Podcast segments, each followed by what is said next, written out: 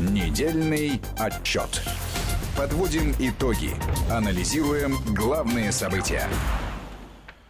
У нас э, Никита Данюк, заместитель директора Института стратегических исследований и прогнозов РУДН. Я думаю, что это ну, темы, которые будем обсуждать еще долго.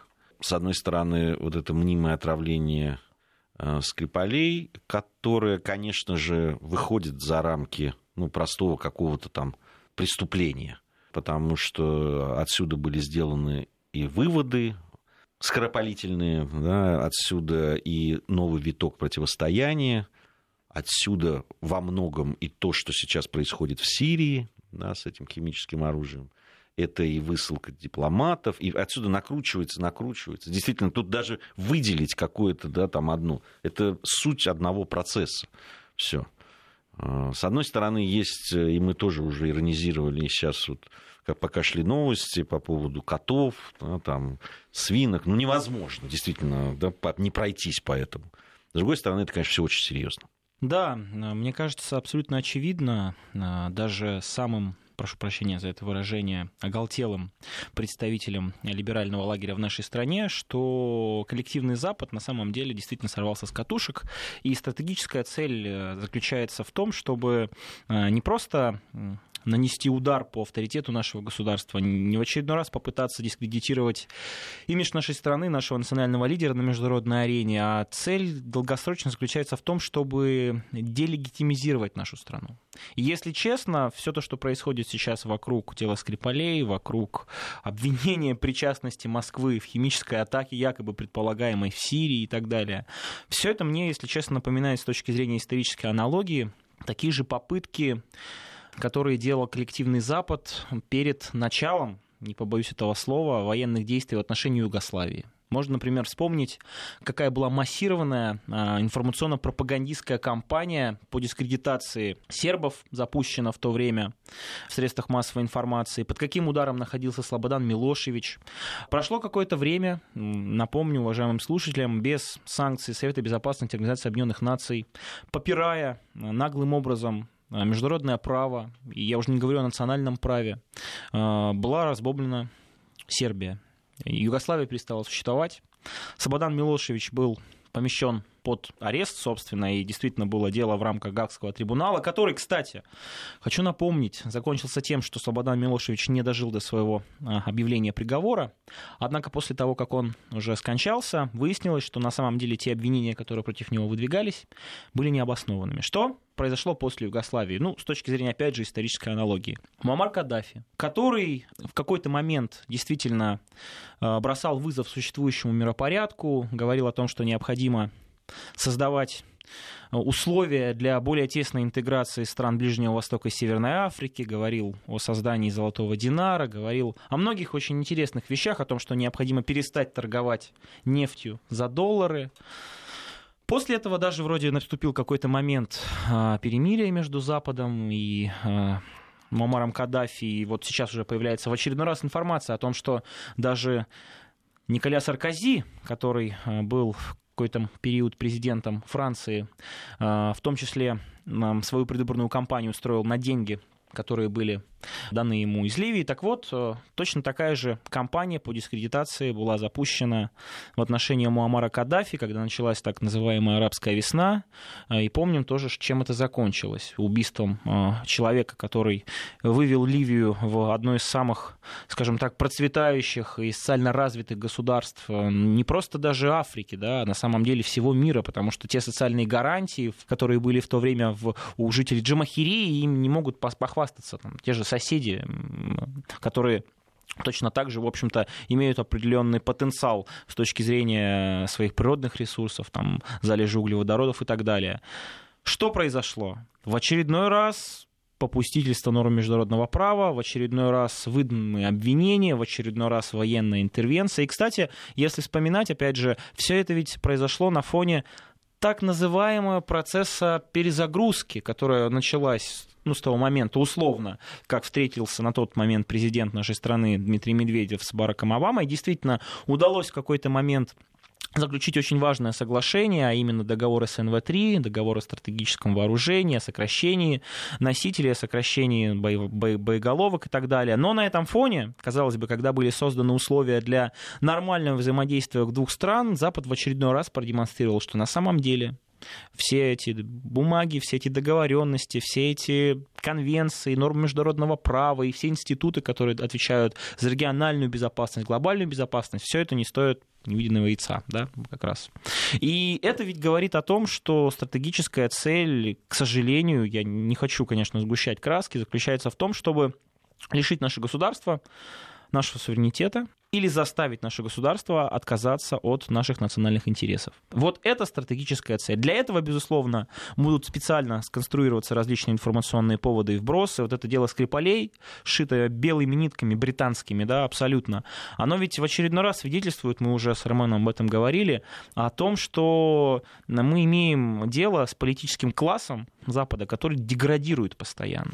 Ведь, ну, э, если представить такую ситуацию 15-20, ну, я уже не говорю про 30 лет назад, во времена биполярного противостояния, да, биполярной конфронтации, ну, слушайте, любой уважающий себя политик, который делает такие громогласные заявления, я сейчас говорю о Борисе Джонсоне и Терезе Мэй, который перевирает и нагло просто лжет по поводу якобы э, расследования, идентификации этого газа как, э, собственно, э, российского, ну, это бы поставило крест на его политической карьере абсолютно. Его внутренние бы оппоненты, ну, вот сейчас это либористы, да, просто бы, ну, съели бы, что называется. А что сейчас происходит? Сейчас, наоборот, люди, которые пытаются все-таки апеллировать к логике, к здравому смыслу, тот же Корбин, а, почетный, а, как это, очень мне понравилось это выражение, а, заднескамеечник, вот, да, политического класса Великобритании, он ведь объявляется чуть ли не предателем национальных Да, интересов. Именно так.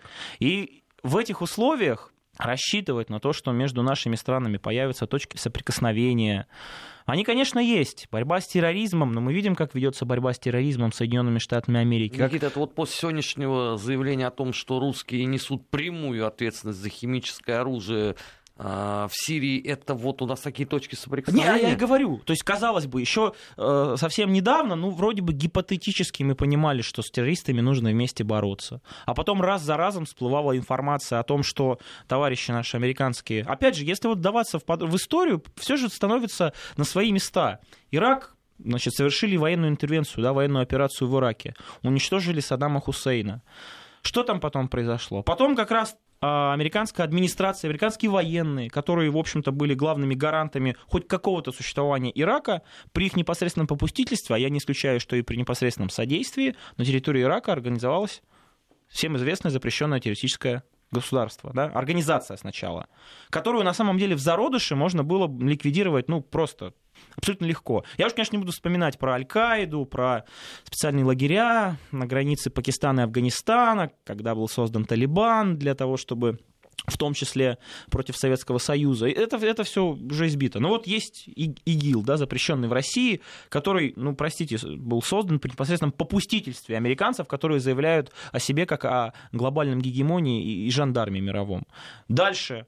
А, С 2013 года, как мы видим, э, постоянные э, попытки ведутся со стороны, в первую очередь, Вашингтона демонтировать политический режим в Сирии. Якобы под предлогом того, что там есть свободная сирийская армия, повстанцы, которые вот под этим гнетущим режимом не могут вдохнуть воздух свободы, да, и что против этих людей применяется химическое оружие и прочее. Где доказательства? Никаких доказательств нет. Россия находит постоянно в себе силы и говорит, ребята, давайте создавать совместные комиссии, давайте будем работать в рамках организаций а, соответствующих, вот в рамках тоже ОЗХО. Тоже, кстати, очень интересно. А где вот эти институты, которые должны гарантировать на самом деле объективность, прозрачность, независимость всяческих процессов?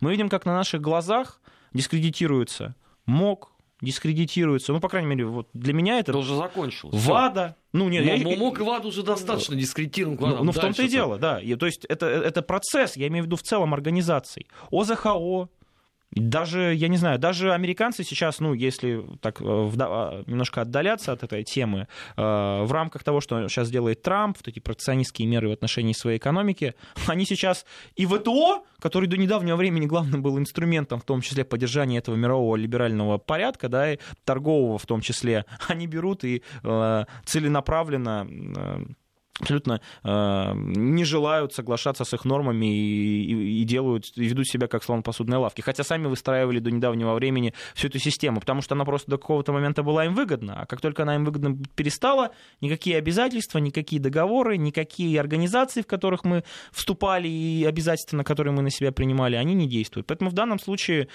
к сожалению, мне кажется, что логика, в которой сейчас существуют э, отношения между Россией и Западом, она, в общем-то, та атмосфера, она еще очень большое время просуществует. Наши друзья из CNN э, рассказывают про химическую атаку, показывают опять эти кадры, снятые белыми касками уже известными. Мне нравится определение «животные Асада». Да, животные Асада. Такая толерантность на марше. Но Трамп, это, это его твит, он да. там обвинил мне не нравится, Путина и Иран, да, которые, значит... Э, а Иран тут к этому какое отношение? Ну, они поддерживают, мол, Асада, вот, которые животные Асада и так далее. А это никак не связано с грядущим совсем скоро совместным а, российско-иранским деловым форумом? Ну, я думаю, что нет. Я думаю, что это связано с тем, что действительно в Восточной Гуте должны, уже был процесс, который, понятно было, что буквально да, там, недели максимум а, нужно было для того, чтобы Восточная Гута перешла полностью под контроль а, сирийской, сирийским военным. Э, как, да, и, то, что, и то, что наше Министерство обороны, я говорю, уже недели три трубило, всем говорило, и наши дипломаты на уровне ООН говорили о том, что готовится провокация с использованием хлора там, и так далее. Как, как это только, делалось? Да, как только, скажем так, одерживают победу правительственные войска Асада, ведь это постоянно можно посмотреть, да. как только они переходят на наступления. Я не только... говорю, они не утруждают себя разнообразием. Да. И все, сейчас твиттер, это, и сейчас... Я боюсь, что сейчас очень серьезно опять осложнится обстановка. Вполне допускаю, что э, будут опять удары э, ракетные по каким-то объектам э, в Сирии. А самое главное, ведь очень простой вопрос. Я, честно, я не анализировал, по крайней мере, вот эту ситуацию. А как они объясняют себе логику применения этих, ну, гипотетического... Как животное. А, из-за того, что он животное. То есть он... Ну, как, из как можно объяснить отравление Скрипаля? Ну, вот логично, да? То есть человека, которого помиловали, которого отпустили за границу, чья дочь жила в Москве, и ездила постоянно в Великобританию. Никто ей не чинил никаких препятствий. У которых, кстати, у которых, насколько я понимаю, здесь довольно процветающий там какой-то бизнес средний там или мал. Вполне себе обеспеченная девушка с там, другом своим, там, ездит туда-сюда. И вдруг ни с того, ни с сего. Да. И тоже Потому такой что... интересный сценарий. Ведь Мордор. Подобного да. рода доказательная база, аргументация, она ведь, э, как мы видим, является в том числе инструментом консолидации вот этого западного мира, который пошатнулся, который сейчас испытывает процессы эрозии. Но, тем не менее, вот на основе этого бреда все-таки удается, как мы видим, а, видеть демонстрацию так называемой трансатлантической солидарности, и такое впечатление, что действительно по Геббельсу, чем ужаснее ложь, тем проще просто объединить вот в откровенно вот этой русофобской истерике я, наших западных партнеров. Я, я, я вообще, я думаю, что там никто уже либо не задается вопросами, они все понимают, да, ну, Россия наш геополитический противник, мы выбрали эту сторону, а, и теперь, значит, это сторона света, а то сторона зла и а, тьмы. И поэтому мы будем мочить в любом случае, да, правы они, неправы, травили, не травили, они не задаются этими вопросами. Вполне допускаю это. Ну, просто потому, что не, не, не задаются. И все. Здесь вопрос в, еще в том, что эти вопросы не задают и люди, которым, для, для которых это все. Ладно, высшее руководство, я думаю, что они все, все все понимают. Ну и люди. Я тут не могу себе отказать в удовольствии да, там, по поводу э, вот этих дела Скрипаля. Почему еще это очень интересно? Потому что это было в группе «Русская Канада». Опубликовано по поводу истории Скрипалей. Мне придется чуть-чуть подредактировать. Русские слова правильно использованы в нужных местах, но Понятно. У, у нас, да, мы все-таки государственная радиостанция. Значит, дело Скрипалей. Итак, следите за ходом событий. Скрипали отравлены мощнейшим ядом. Отравлены в ресторане. Нет, в лавке. Нет, в машине. Нет, намазана дверная ручка. Нет, отравлен чемодан. Нет, все в доме было отравлено. Гречка отравлена. Вот точно она. Но они не умерли мгновенно, а уже ходили, уже убитые полдня где-то, но нашедший их полисмен в ноге мгновенно чуть не склеил ласты. Но, хвала богам, мгновенно установлен яд. Как мы сейчас выяснили, потому что там совершенно случайно находились э, медработники, которые прошли специальную а, значит, подготовку и были, значит, э, умели бороться с какими-то нервно-паралитическими... И там... антидот у них был, видимо. И ан... Да. Мгновенно введен антидот, Героически спасли Скрипалей, полисмена. Полисмен на второй день выписался. Э, смертельно раненый, да? А? Тот самый смертельно раненый. Ну да. Так. так, значит, полисмен на второй день, я это просто ход событий, действительно. Полисмен на второй день выписался, Скрипали в коме и уже никогда не поправятся. Это, это все э, действительно то, что писала британская пресса. Так, нет, дочь пришла в себя. О, и папа ожил. Чудо! Чудо! Они быстро идут на поправку. В общем, так себе ваш сильнейший яд. Ресторан оцеплен космонавтами в скафандрах. А сейчас прошла информация, что его снесут. Парк оцеплен космонавтами, там что-то тоже снесут. Дом оцеплен космонавтами в скафандрах тоже пришла информация, что его снесут, потому что невозможно там долго искать, лучше просто снести и все. Значит, космонавты собирают в баночке высокотоксичные улики, они в скафандрах, так как это смертельно опасно. Но рядом с ними стоят полисмены без защиты, их никому не жалко. Лавку спилили, на которой сидели, потому что она очень она пропитана сильнейшим ядом. Две недели были отравлены сильнейшим ядом, жили, а теперь померли, значит, животные, ну, как выяснилось потом, что не, не, не яд, а так далее. Значит, Насильственной смертью. Да, кот да. выжил под ядом, у него был просто стресс, поэтому его усыпили и сожгли огнеметом. Там вас спрашивают, ничего не забыли? Ну, кое-что упустили, друзья, но в принципе соблюдайте. Это вот к вопросу о, о там, а зачем? Нет, это еще к вопросу о выстраивании взаимного доверия друг Взаимно... другу. А еще это по поводу обвинений Министерства иностранных дел Великобритании. Там же Борис Джонсон, постоянно иронизируя со свойственным английской манере, он все время говорит, что Россия дала уже 29 э, версий э, отравления Скрипаля. Мы не должны вообще давать никаких версий. Мы даже не знаем, было ли отравление. Мы не знаем формулы того, что... Мы не видели этих людей, никаких симптомов и так далее. Мы можем хоть 159 версий выдать. Вы нам выдайте хотя бы одну. Или хотя бы один факт. Тогда будем разговаривать.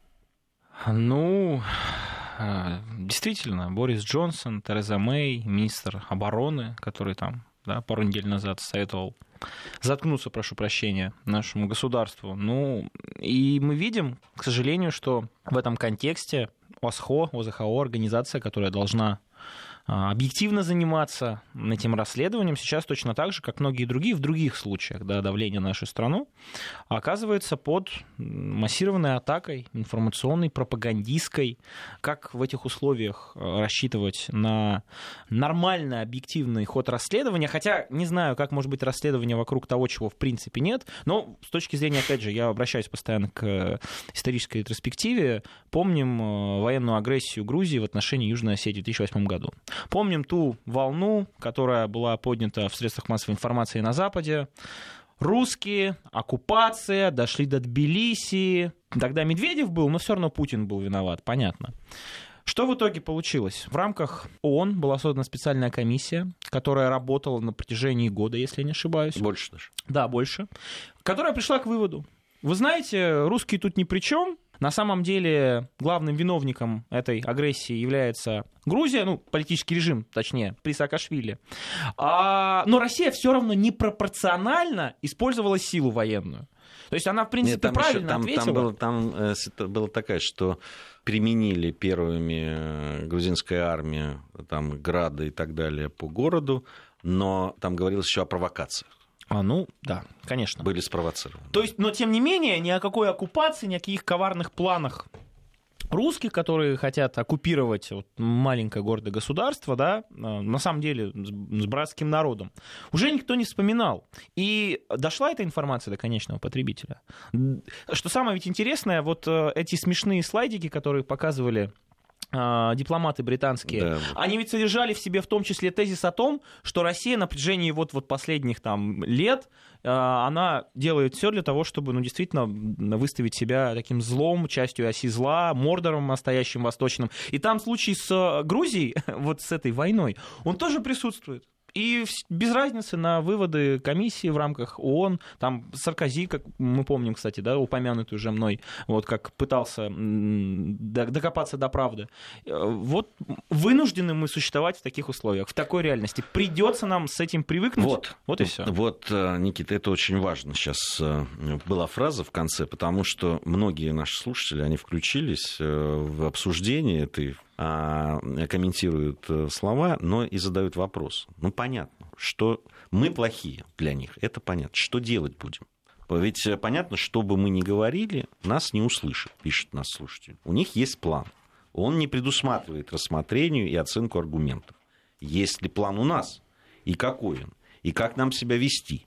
Вот мне кажется, э, на эти вопросы и нашим слушателям, да и самим себе все-таки следует ответить, э, потому что действительно мы можем бесконечно долго говорить о том, как они себя ведут и как они относятся к нам и как они относятся к аргументации, там, к выстраиванию каких-то вот этих э, схем обвинений. Да, они смехотворны, да, они не выдерживают никакой критики. Но, Но они, к сожалению, работают. Да, они работают, и они реальность.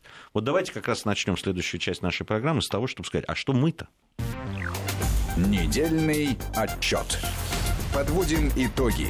Анализируем главные события. Недельный отчет. Подводим итоги. Анализируем главные события. Продолжаем нашу программу. Последние новости по поводу Сирии. Президент США Дональд Трамп обвинил Россию и Иран в поддержке сирийского лидера Башара Асада на фоне информации о химической атаке в городе Дума много погибших, в том числе женщин и детей, в безумной химической атаке в Сирии, пишет Трамп в своем твите. Район зверств закрыт и окружен сирийской армией, что делает его абсолютно недоступным для внешнего э, а мира. Как они тогда определяют? Они шлют оттуда им эти э, видео. Э, Жертвы, которые вот, ну, конечно. которых много, они шлют. Да, президент mm. Владимир Путин, Россия и Иран ответственны за поддержку животного Асада. Я цитирую, придется заплатить большую цену. Откройте район немедленно для медицинской помощи и верификации. Еще одна гуманитарная катастрофа без какой-либо причины. Вот обратите внимание, это без какой-либо причины. Это вот все, это в той же логике. Они э, приняли вот такую стратегию. Причин не надо это силы зла. Это на темный мордор, люди, недолюди, они просто живут, если они день прожили без того, чтобы не отравить кого-нибудь или э, не убить, или там не поиздеваться, они просто жизнь прожили зря. Вот и все. А мы с этим боремся. Ну, опять же, возвращаясь к вопросу, что делать, а, в моем случае, мне кажется, очень уместно привести снова историческую аналогию. В 1931 году Иосиф Виссарионович Сталин, выступая по поводу там, сельскохозяйственных, хозяйственных в целом реформ, говорил о том, что сбросить темпы, то есть отстать, значит отстать. А Россию всегда били за отсталость. И дальше приводит как раз аналогии, что били турки, били ханы монгольские, били англо-французские капиталисты и так далее. И это, в принципе, закон существующего мира. Отсталых бьют. Если ты отсталый, то есть я не дословно перевожу, ну, смысл, то постоянно будут находить поводы для того, чтобы тебя бить, ну и в целом порабощать. Поэтому в нашем случае, мне кажется, все повторяется. На этом фоне, когда каждый выражаясь как раз э, языком того времени, э, лимитров, каждый сателлит западный имеет в себе силы и вот с такого рода заявлениями э, обращаться к мировому сообществу по поводу нашей страны, прибалтийские государства, Украина, страны Восточной Европы и так далее. Это как вот моська на слона. Нам нужно просто брать и делать то, о чем говорил в том числе, кстати, президент во время обращения к Федеральному собранию, уже после того, как в очередной раз собрался на пост президента. Нам необходим внутренний рывок промышленный, экономический, технологический и так далее. Вот если мы сможем преодолеть во-первых, зависимость, во-вторых, в каких-то вещах действительно отсталость, о чем, кстати, тот же говорил Сталин, культурная отсталость, экономическая, сельскохозяйственная, промышленная, вот тогда мы сможем стать сильными. И это ведь действительно в каком-то смысле даже судьба нашей страны, потому что именно на фоне внешних угроз, на фоне внешних вызовов нам постоянно приходится находить в себе силы, находить в себе ресурсы, энергию, для того, чтобы этот рывок совершать. И вот мне кажется, единственный способ это стать по-настоящему сильными. Естественно, никому это не понравится. Естественно, противодействие будет еще больше. Но тут вопрос очень простой. Быть или не быть. И мне, мне кажется, что главным залогом существования, вот этой экзистенциальности, да, выражаясь таким патетичным языком, является наше внутреннее развитие. Я очень надеюсь, что, понятно, все последние годы мы обсуждаем международную повестку внешнеполитическую. Ну, просто по определению Россия — это страна, без которой невозможно решение ни одной глобальной проблемы. Мы по определению несем ответственность не только за себя, за свою безопасность, за благополучие наших а, сограждан, но и в том числе за другие народы. Ну, это просто... Это... Американцы считают себя народом мессии. Но если посмотреть на историю, то мы увидим действительно, у кого вот настоящая мессианская роль с точки зрения политики, да, мировой и так далее. И на этом фоне, на, на фоне внешнего давления нам придется в очередной раз сплотиться и совершить этот внутренний рывок. Вот здесь, я считаю, это единственный готов, сценарий. Вот здесь вот, да, как раз я хотел бы развить вот этот вопрос, Армен, ведь он, по он поводу готовы. В 20-е, там, с середины 20-х годов там, до, до начала 40-х, конца 30-х годов, какими усилиями был этот рывок совершен? Какими жертвами? И какими э, усилиями, какими жертвами добивались сплочения общества? Ведь э, тогда был гораздо больше ярко выраженный э, кластер, который, мягко говоря, не любил все то, что делается в стране. Сегодня их меньше, но они не любят гораздо громче и э, заставить их условно там, э, используя морально-этические нормы общества, э, быть патриотами невозможно. Абсолютно справедливо. И я, естественно, не, не готов обсуждать вопрос методов и средств, потому что действительно тот период, он так или иначе характеризуется огромными, не, не то что ошибками, трагедиями настоящими. И, безусловно, история, она всегда даст оценку. И в данном случае я не хотел бы обсуждать методы, да, благодаря которым была достигнута консолидация общества. Но вопрос, готово ли наше общество, он, мне кажется, в высшей степени актуален. И приведу пример, информационный повод. Сейчас мы знаем, американцы вновь ввели санкции против э, представителей нашего крупного капитала, против наших олигархов, некоторых, не только, но в том числе.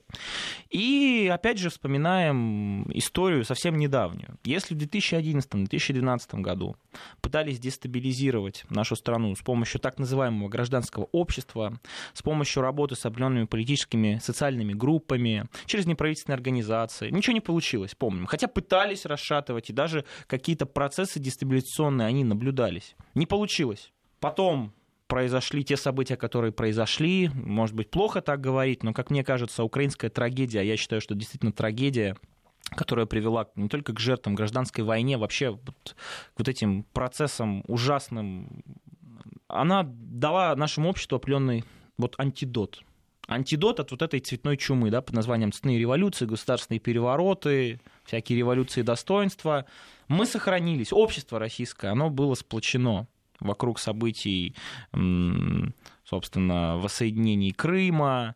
А, я глубоко убежден, что подавляющее большинство российских граждан точно так же с болью в сердце воспринимают события гражданской войны на юго-востоке Украины, на Донбассе, мне так кажется. А, потом большинство из нас, естественно, прекрасно понимала, что делает наша страна в Сирии, для чего она это делает, почему мы э, участвуем там в военной операции, для чего мы уничтожаем террористов и так далее. И российское общество, простой народ, да, народные массы, оно продемонстрировало максимальное доверие, максимальную лояльность, дало мандат э, нашему президенту. Вот совсем недавно, да, 18 марта 2018 года.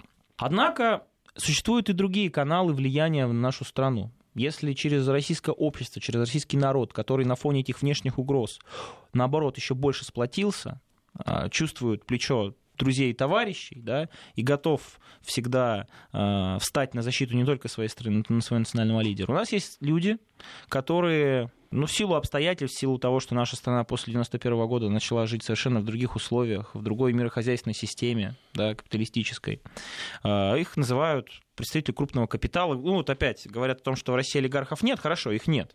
Но есть люди, которые действительно обладают очень большими средствами, большими капиталами. Не будем сейчас говорить о том, как они заработали. Многие из них действительно очень талантливые, многие из них э, своим действительно непосильным трудом это заработали, многие нет. Но я не об этом.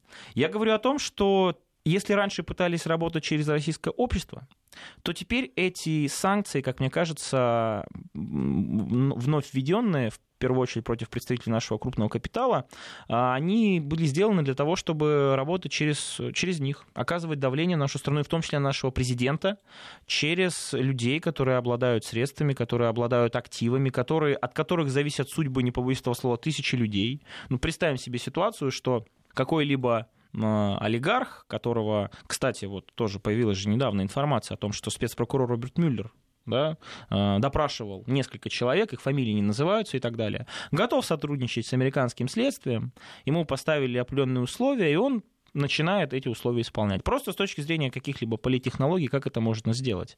Перестать, например, выплачивать зарплату рабочим, горнякам, шахтерам, столеварам, кому угодно. Начинается протест, начинается протест социальный. Но любой социальный протест, который, как мы видим, искусственно был сконструирован, очень просто можно перевести в протест политический. Поэтому в данном случае я очень надеюсь, что наши олигархи, точнее наши представители крупного капитала, смогут опровергнуть поговорку которая звучит так. Капитал не имеет отечества. Вот российское общество показало свою то, что они являются патриотами, свою патриотичность в каком-то смысле, понимание того, что э, Россия — это они в том числе, и когда на Россию вот так, такие нападки постоянно совершаются, они будут еще больше сплочены. Вот я надеюсь, что подобного рода каналы, инструменты влияния в виде, в виде наших э, бизнесменов влиятельных э, точно так же будут абсолютно неэффективны. Но, как мне кажется, это всего лишь тактика, это всего лишь инструменты влияния, каналы влияния. Главная цель заключается заключается в том, это, кстати, тоже очень интересно, провести такую четкую разграничительную линию. Посмотрите на тот же Times, Washington Post, Foreign Policy. Я коротко. У нас нет претензий к русским, у нас есть претензии к Путину. Мы э, продолжим совсем скоро. Недельный отчет. Подводим итоги. Анализируем главные события. Недельный отчет. Подводим итоги. Анализируем главные события. Продолжаем подводить итоги недели. В программе «Недельный отчет» Никита Данюк, заместитель директора Института стратегических исследований и прогнозов РУДН. Я для того, чтобы проиллюстрировать э, да, современные подходы, вот две зачитаю. Одну я вот уже зачитал, это твит э, Трампа, который там обвиняет Россию и Иран э, в поддержке животного Асада, и, значит, все это из, как он говорит, окруженного, куда невозможно прорваться никому, никаким гуманитарным миссиям. Известно это только по тем роликам, которые значит, появляются в интернете и которые публикуют известные белые каски, которые не раз попадались на лжи и подтасовках. И тут вот еще одна новость. Возглавляемая США Международная антитеррористическая коалиция заявила, что не видела опубликованные Минобороны Российской Федерации снимки, разрушенные бомбардировками сирийской Ираки. Такой ответ корреспондент ТАСС получил в воскресенье в пресс-службе западной коалиции на просьбу прокомментировать данные российского военного ведомства. И вот как они, пресс-служба э, вот этой вот международной антитеррористической коалиции, объясняют то, что они не будут комментировать. Мы не видели эти фотографии, и не комментируем неподтвержденные сообщения открытых средств массовой информации. Вот как вам, а?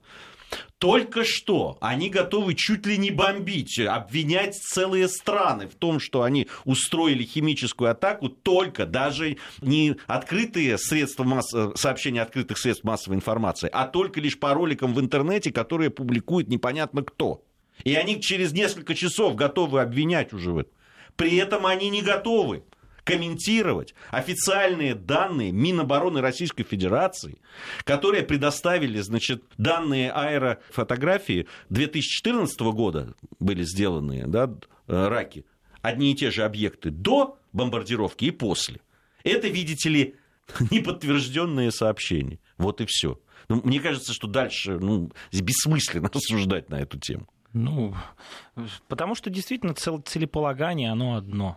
И здесь они будут пытаться выкручиваться, пытаться хоть как-то сохранить лицо, хотя перед кем? Вот тоже вопрос. Э, себя они полностью дискредитировали в наших глазах. А международное сообщество, как мы прекрасно понимаем, по крайней мере, значительная его часть, просто молчит для самих себя, для своих же там, союзников, для сателлитов, э, для этих лимитрофов многих, ну, все, все и так понятно. Но, к сожалению, действительно, это реальность. В этой реальности приходится нам существовать. Что касается, опять же, вот этих двойных, тройных стандартов, давайте себе представим ситуацию. Гипотетически, вот все-таки эта конфронтация начинает потихонечку спадать, и вроде как можно будет найти все-таки точки соприкосновения. Это такой позитивный сценарий. Как, я считаю, он будет проходить? А очень просто. У нас, опять же, есть множество исторических примеров. Запад э, пойдет на переговоры и на уступки только тогда, когда ему это будет выгодно. Только когда рост, мощь, влияние нашего государства еще сильнее будет угрожать национальной безопасности, их геополитическим, геоэкономическим интересам, той архитектуре международных отношений, которая просто им выгодна и так далее. Поэтому, как мне кажется, тоже в, в заблуждение себя вводить не нужно. Да, то есть для этого нужна тогда мировая война. Я очень надеюсь, что большой войны не будет, но на самом деле ведь есть два способа удержания нынешней вот этой миросистемы. Первый способ, как правильно сказали Армен, это глобальная война, которая спишет все долги, я, по-моему, вчера или позавчера смотрел госдолг США к 22 триллионам долларов. По-моему, это бессмысленно уже смотреть на него. А периодически, мне кажется, очень важно напоминать, что самая могущественная страна, гегемон, который считает себя таковым и прописывает это в том числе в документах стратегического характера, концептуальных, на самом деле должен больше, чем 100% ВВП который он производит. Это вот на минуточку. И понятно, что вот этот груз, он так или иначе очень тяжко давит, очень сильно, да, постоянно находятся, они плодят вот эти сущности разные для того, чтобы поддерживать эту систему, но рано или поздно у них закончится это, так или иначе. И тут один, точнее несколько вариантов. Первый, как правильно сказал Арман, большая война, которая все спишет, но в условиях тех военных технологии, того оружия, которое есть, да даже в, у нашей стране, да, и о которой в том числе говорил во второй части послания к Федеральному собранию наш президент, этот сценарий, ну, действительно, больше похож на сценарий какого-либо постапокалиптического фильма. Хорошо, такого. можем попроще, можем взять Ближний Восток. Они уже анонсируют вот. большую войну Вместо... Ирана и Саудовской Аравии. Армен Сумач, ну вот в том-то и дело, понимаете? А это означает, втягивается Израиль, да? это втягивается да? Турция, это затрагивает Европу, да? затрагивает Южный Кавказ, Кавказ, соответственно, затрагивает нас, жители Алабамы в восторге. Именно так. А еще берем и дестабилизируем ситуацию на Корейском полуострове, несмотря на все эти заявления о том, что мы сейчас готовы способствовать вот этим мирным переговорам и так далее. То есть это создание множества очагов конфликта, множество региональных войн, благодаря которым можно создать всеобщий хаос, ну, не являюсь сторонником конспирологических теорий, но на самом деле в случае с Соединенных Штатов Америки единственный способ действительно хоть как-то продлить свой вот этот гегемонизм, вот эту лидирующую роль, это хаотизация пространства. И пытаться постоянно ловить рыбку в мутной воде вот среди этого хаоса, пытаться контролировать как-то этот хаос, ну, по крайней мере, пытаться, да, управлять и так далее. Вот два варианта. Поэтому я считаю, что в данном случае, вероятно, не какая-то большая война, а, вероятно, прокси-война. Вот это война четвертого четвертого поколения. Война очень часто даже там всех против всех. Это раньше э, все думали, что мир это когда не воюют, а война это когда воюют. Да неправда. Сейчас государство, вот давайте посмотрим на Украину, она объявляет Россию военным агрессором, объявляет Россию оккупантом. Но это не мешает той же Украине очень сильно зависеть от нашего рынка, очень сильно зависеть в том числе от всевозможных кооперационных связей, которые есть в нашей стране. Ну, я уж не говорю про там энергетику, про газ и так далее. Сейчас же посмотрите, какой вой поднялся. Они к международному сообществу обращаются. Не допустить строительства Северного потока-2. Это поставит крест на энергетической безопасности и энергетическом суверенитете Европы. Европа сама не догадывается, да, там люди сидят глупые, видимо, в Германии и так далее. И это говорит о том, что ну, действительно нас ждет в скором времени, к сожалению, мне кажется, еще больше интенсификация. Чем она может закончиться? Ну, я надеюсь, что рано или поздно она закончится тем, что у товарища, который постоянно все это, всю эту дестабилизацию инициирует, просто он надорвется и сил у него не хватит. Получится или там, в скором времени это увидеть, или не в скором, ну, опять же, покажет время. Но если сравнить, опять же, вот история, ведь она имеет свойство ускоряться. В наше время история, она действительно очень стремительна. Какова была роль и каковы были позиции Соединенных Штатов Америки, там, даже 10-15 лет назад, и сейчас – и то, что они теряют рычаги правления вот этим Пакс Американо, который они создавали на протяжении десятилетий с помощью военно-политических средств и методов, финансовых средств и методов, культурных и так далее. Все это рушится у них на, на глазах. Они, естественно, этого не хотят. Ну вот в этой агонии ну а что может себя, что еще может делать зверь, загнанный в угол, да, который понимает, что скоро, ну, что-то с ним случится плохое?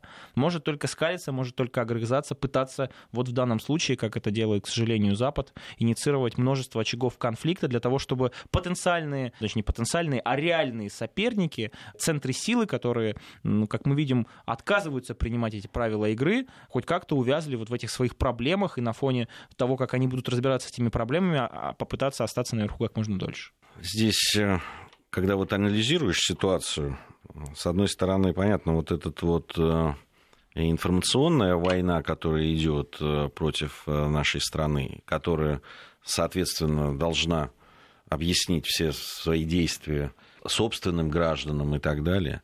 Но ведь еще это информационная война, которая ведется внутри страны.